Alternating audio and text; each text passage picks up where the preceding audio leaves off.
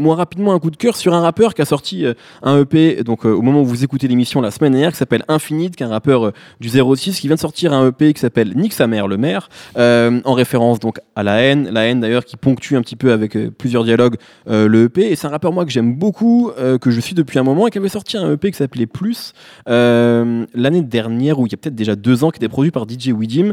j'aime beaucoup DJ Widim, mais je trouvais que finalement ça marchait pas tant que ça avec le style de d'Infinite quand même très new-yorkais dans l'esprit, très influencé par le deep set, dans, dans la manière de rimer, etc. Et donc là, il a sorti le, le EP chez Donada Records, qui est donc le label euh, d'Alpha One et Hologram Low. Et euh, j'ai pas les crédits, je sais pas si Hologram Low a tout produit ou pas, mais en tout cas, ça, marche vraiment bien. Il a un peu le terrain euh, parfait pour, pour s'en donner à cœur joie et ça rime. Il y a plein de phases qui sont mortelles, il y a des vrais singles. Et je trouve qu'il est vraiment en train. Moi, je suis assez content parce que c'est un rappeur que je trouve très talentueux et je me disais, est-ce qu'il va vraiment réussir à sortir un bon projet? Alors là, il y a que 8 titres, mais en tout cas, c'est vraiment un bon projet. Donc, je suis euh, je suis super content pour lui et je, suis assez curieux de voir comment tout ça va, va, va évoluer. Pardon. En plus, ça sort en distrib chez Caroline. C'est quand même une marche en avant, c'est universal. Donc c'est cool pour lui, je suis assez content. On peut préciser que quand il dit Nick sa mère le maire, il parle de Christian Estrosi vu qu'il vient de Nice.